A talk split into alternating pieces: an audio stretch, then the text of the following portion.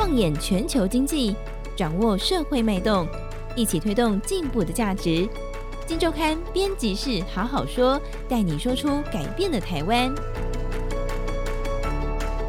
各位听众朋友们，大家好，我是金周刊总编辑杨少华，欢迎收听编辑室好好说。那这个礼拜我们来分享金周刊最新一期第一千三百三十五期的封面故事——红海的拼图战略哦。最近在这个资本市场或者说产业界比较大的一个消息，当然就是说紫光集团重整完成交割，大家意外的发现，咱们的鸿海集团它旗下的工业富联有参与这一桩交易啊，那成为了紫光集团的一个重要的股东。从这个交易一路来看，到底可以告诉我们鸿海有什么样的在整个转型的过程中，转型的大计，有没有什么新的思考或方向？其实。如果大家有注意新闻的话，我不晓得大家怎么样了，但是我自己在看这个新闻的时候，我是真的一时半刻看不懂这整个股权的交易有多复杂，好像层层叠叠的哦。我记得报纸的标题还是东转西转这样子哦，讲不清楚。好，那今天跟我们一起来聊的是一个是老朋友伟轩，伟轩好，哎，宋老哥好，各位听众朋友大家好。好，另外一个是新朋友子晨，我们这个科技组的记者王子晨，子晨好，大家好，好来。我们先请伟轩来谈谈好了，就是说我刚讲的整个的交易，因为它好几层、好几层这样一路叠加下来哦，到底这个交易的结构是怎么样子？那工业富联，也就是鸿海旗下这个子公司在里面扮演的角色是什么样子？来，伟轩，这一次就是说大家有留意到的话是说，这个七月十四号那一天啦，鸿海它有发布公告啦，就是说它的子公司工业富联。它是用这个五十三点八亿的人民币换算台币，大概差不多接近两百四十亿啊，差不多两百三十八亿左右。那是间接取得中国紫光的一个股权哦。在十号这个红海有发布公告之前，大概两三天前呢、啊，其实大概市场就有包含这像这个中国媒体那边，其实就有在传出说，这个工业富联已经的入股紫光了这样子。对，工业富联是红海持股八十四趴的子公司。对。对，那那时候其实这个传出来的金额是工业富联投了大概差不多九十八亿的一个人民币哦。对，那跟后来这个十四号红海公告的金额五十三点八亿是有一段落差。对，那之所以会有这样落差，就是因为说牵涉到刚刚曹哥提到交易层层的一个堆叠的一个架构，其实是蛮复杂的啦。那我们大家先看这个工业富联的部分哦，就是说如果我们去看工业富联入股紫光它中间的一个过程，就是说它其实是先透过这个。他投资的一个中国的一个新维基金哦，那他是有持有这个新维基金大概九十九点九九趴了，几乎就是他一个人出资的了。对对，对，但是说这个新维基金它是由一个自如资本担任这个管理人这样子，对，那他先投资新维基金九十八亿人民币，然后再由新维实际拿出其中的五十三点八亿。那参与这一次的紫光的一个投资案，但是这五十三点八亿还不是直接投到紫光哦，对，它中间其实还经过了一个广州成悦，还没完哦，广州成悦之后还有进一步 再往下是经过了智广新控股哦，对，那智广新控股才是百分之百持有紫光的一个算是一个控股的一个母公司了，是是这样子，那只是说这还只是谈工业富联，就是红海透过这个工业富联投资紫光的部分，我们进一步去看它其他的一个。就是说，现在这个紫光集团它的一个整个股权结构，其实就是说，它大概可以初步分成两块了，一块是由所谓的自入资本。或者它的一个相关的一个关联方组成的一个算是一个交易交易方这样子，那另外一方是建广资产哦，对。对，那我们刚刚提到红海，它透过这个广州成员，它就算比较是偏向于自如资本这个这一脉这样子，对，那这部分的话就是自助资本旗下这个关联方，它除了广州成悦以外，它另外有六家 六家公司哦，所以大概 total 总共有七家，然后建广资产那边大概有三家，所以就是说简单来看，就是说紫光集团背后其实大概有十大的投资方了这样子，对对，其实你。可以，我们在看这个东西啊。我们当然一个任务是帮读者好好的拆解这一次的架构，它的路径怎么样。但是另一个重点说，当我们拆解完，你就会发现，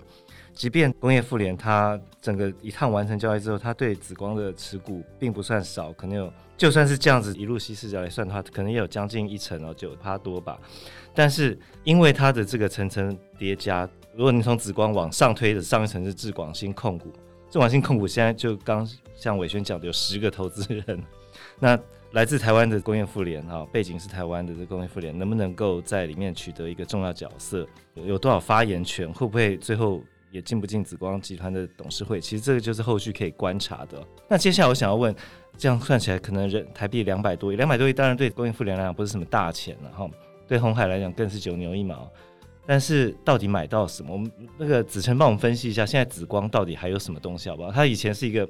我们都说它是饿虎猛虎这样子，那现在破产之后还剩下什么？哦，对，就是其实我们有去研究了一下，就是大家过去以为常在新闻上看到紫光，就是常常会跟手机晶片或者是记忆体晶片有关，但是其实它除了这两个以外，其实还有在做云端，比如说它之前有跟惠普 HPE 有一个合资公司叫做新华三，它现在把股份买回来，已经变成是中国最大的伺服器品牌厂啊。然后还有它旗下紫光展锐也是中国目前最大的手机晶片设计公司，就在华为海思被制裁之后。但是大家比较关注的是说，之前就是紫光最受到全球瞩目，是因为它有孵育了一间 NAND Flash 的制造厂，叫长江存储。这家很厉害，是不是？对，它目前就是突破了以前通常只有日韩美厂的 NAND Flash 厂。对。然后它目前的全球市占率大概七到八趴。对。但是它我们从就是红海的公告看起来说，目前这是。他接手了紫光集团的营业项目，已经不包括晶圆制造，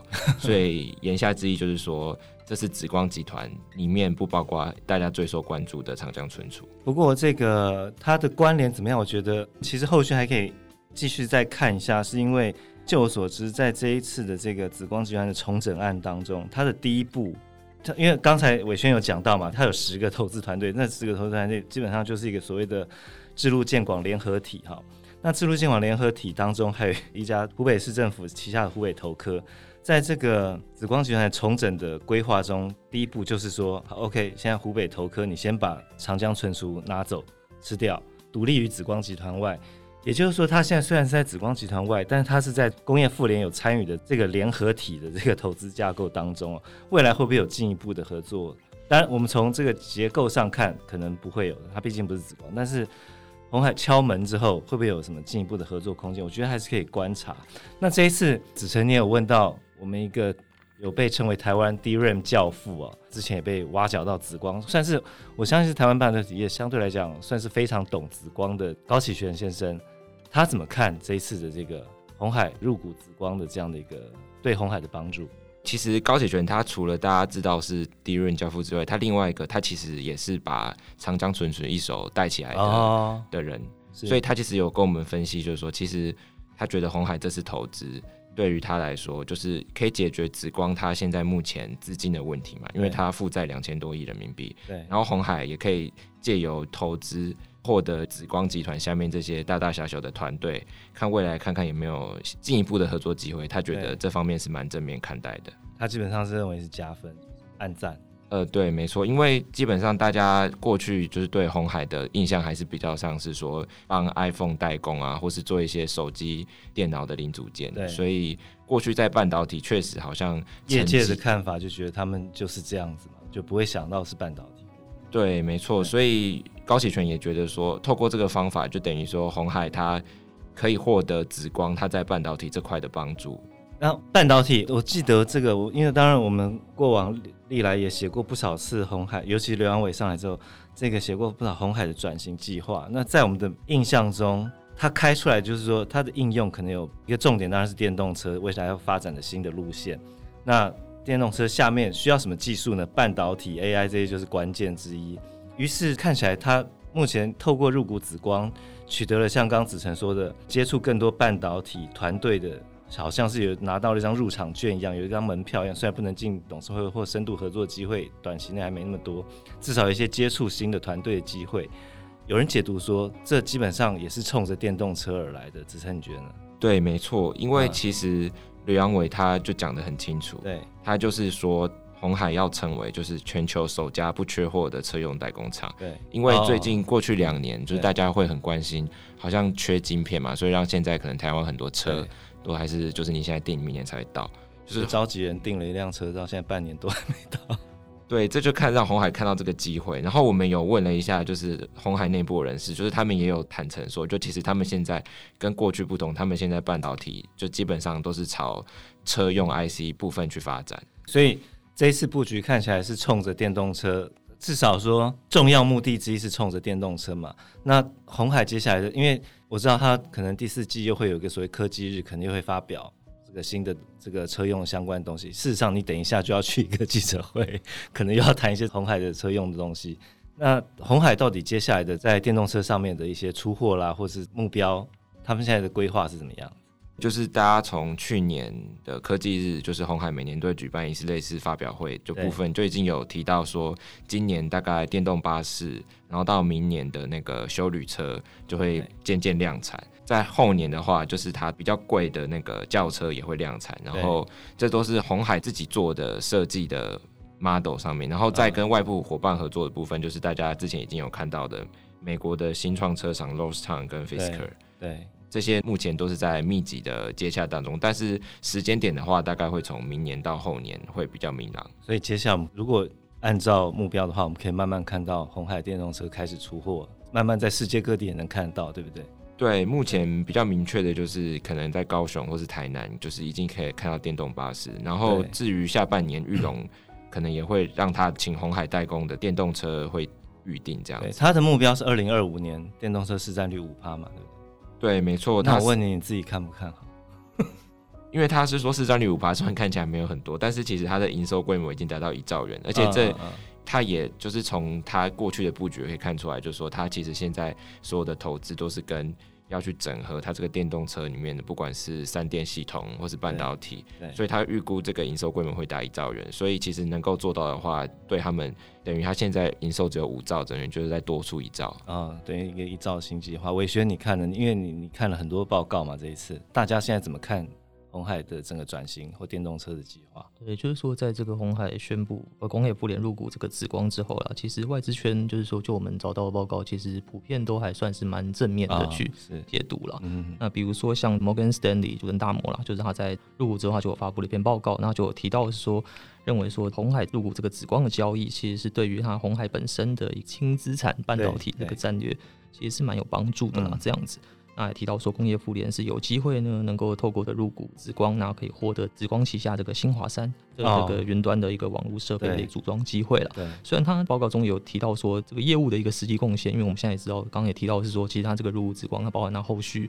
怎么能够取得？就是说，是否能够取得一些技术啊，或者说一些人才，可能目前都还有一定程度的不确定。对，所以他是说，可能业务的实际贡献或许还需要一段时间才能够显示出来。嗯，但至少就中长期来看的话，大摩是蛮肯定说这个入股案其实是符合，然后他确定是能够通过经济部投审会的一个审核的情况，它是符合红海长期的一个三加三的一个战略了。这样，那还在报告中给予红海增持。的一个定位了，那有把目空海的目标价设定在大概差不多接近大概一百四十五到一百五左右这样子，所以外资暗赞，然后认为确实是有一些合作有加分，但是这一次紫光集团当然是换老板了，但是这个老板看起来也不是那么好搞的哦。之前紫光的董事长是一个叫赵伟国的，那当然可能比较之前就有在关心这个紫光集团，也知道。赵伟国是挺凶狠的，他曾经在台湾到处放话要并购台湾半导体厂，然后连我们的联发科都想要并，还呛声说我可以赔钱，但是联发科不能赔钱，到最后你们会慢慢越来越痛苦这样子。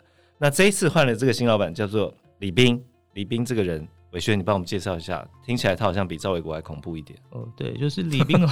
对，李斌的话，其实就是说，如果就目前的一种公开资料，其实对于他的一些介绍，其实不是那么多，不多。对，不多对对对。但是说大概可以了解，就是说他大概是一样，跟这个赵伟国是出生于这个中国清华大学，啊、中国清华大学的经管学院的管理咨询系统毕业了。那大学毕业之后，他大概有先担任了几年的电脑工程师啊，然后有自己开了一家技术 IT 的这个公司，这样子。是。那后来他是有在大概二零一零年的时候，那个紫光展锐的前身啊，这个展讯通讯的那个共同创办人陈大东，因为一样是清大毕业的，他们就是都是清华校友这样子。那时候他创立了后来中国蛮有名的这个华山资本哦，然后有邀请李斌担任这个合伙人哦。那后来就是说，因为有透过其他的人脉的这个介绍，那后来李斌是等于是加入了这个中芯国际了，啊，开始接触半导体，对，开始接触半导体。他在这个中芯期间是担任中芯国际的资深副总裁哦。对，那大概一直做到了二零一五年，那是在一五年离开了之后，他就创办了智路资本，哦，就刚我们讲智路，对，然后就开始的一一系列的并购之路了。对，那他其实最有名的是二零一六年的一场收购荷兰的安士半导体啊，那时候的一个收购金额大概是二十七点五亿美元哦，那是写下是应该说到目前为止，他应该好像都是中国海外并购的一个最大的一个对大大手笔一个最大的并购案这样子。等于是说一连串从一五年成立了一连串的一个并购了，那到现在几乎每一年都有很指标性的案子了，所以就是说他是在陆媒，在中国媒体都封他为作为中国半导体的并购之王，而且还曾经让赵伟国吃过鳖嘛，对不对？对，那另外就是说他我们可以看到说他有另外有成立了一个中关村的荣信联盟，对，那他是这个荣信联盟的理事长，那我们进一步去爬这个荣信联盟成员，其实都算是。中国的一个半导体算是很顶尖的，就是主要的大咖都在里面了。比如说我们刚刚提到的这个中国晶圆代工龙头中芯国际嘛，那像设备龙头北方华创、封测龙头长电科技，还有面板龙头京东方，这些都在里面。那包含红海自己这个工业富联，其实也在里面。对，那其实就可以凸显说，李斌确实是如同这个，因为赵伟国曾私下评价李斌说他是个能力很强的一个狠角色。对，所以或许可以凸显说，真的李斌虽然看呃外部的这个资讯不多，好像这个对外他显得蛮低调的，但至少在这个半导体圈内看起来真的是一个具有某种程度号召力的人物了。对对，而且看他每年写这个，刚讲到中关村荣幸联盟这里面，他每年会写给这个会员一封公开信，从里面看起来他是非常务实的，不断的批评，尤其近几年不断批评中国这些其他业者恶炒半导体，把估值弄到很虚幻的高这样子，他觉得这些不务实啊。那从这些字里行间，其实读者可以慢慢感受到这个人他很务实，然后也很。看起来也是能力很强，连赵伟国都认同。然后另外一个，当然我们在纸本上没有写出来的讯息，对，我觉得可以分享一下了。就是说